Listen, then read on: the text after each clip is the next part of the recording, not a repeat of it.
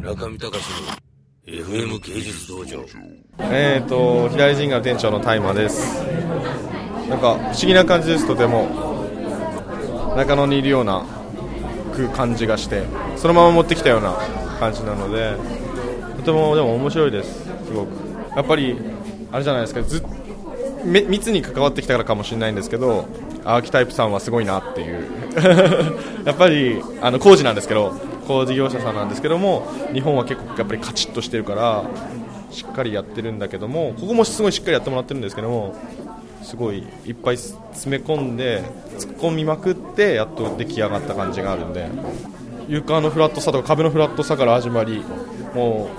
ううちはすごい厳しいんでチェックがだから大変だったと思います。そうです。こっちの方が10平米ぐらい広いのかな？そうなんでしょう？なんか超異空間ですよね。このなんか一本行けば屋台とかあるような場所からいきなり真っ白なホワイトキューブが出来上がってるっていう感じなんで。でも一応ここが、えっと東京でいうと中目みたいな場所だっていう話なんでいっぱいたくさん若者が来てもらえればと思いますけど。もう日本で手一杯です。日本はオツジンガロもオープンするんでそっちは雑貨系なんですけど今それで追い込まれてます。止まってられないんでただただ足止められないです。楽しいですよねもう。いろんなもう展開が激しすぎるんでついていくのも大変ですけど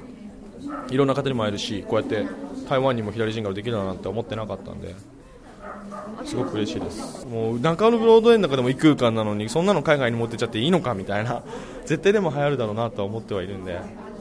力強さが他のギャラリーよりもやっぱり若者中心でやってるっていう部分もあるし路面っていうそういうなんだろう。オープンな空間なんですごいお客さんもフランクに入ってこれるし敷居が全然高くないんで一般の方も入ってこれるしでも物はちゃんとしてるし展示も村上がやっぱり監修してるんで世界基準でやってますみたいな。普通のギャラリーではないですよね本当に。だから絶対流行るとは思うんですけど海外では。中見隆の FM 芸術道場。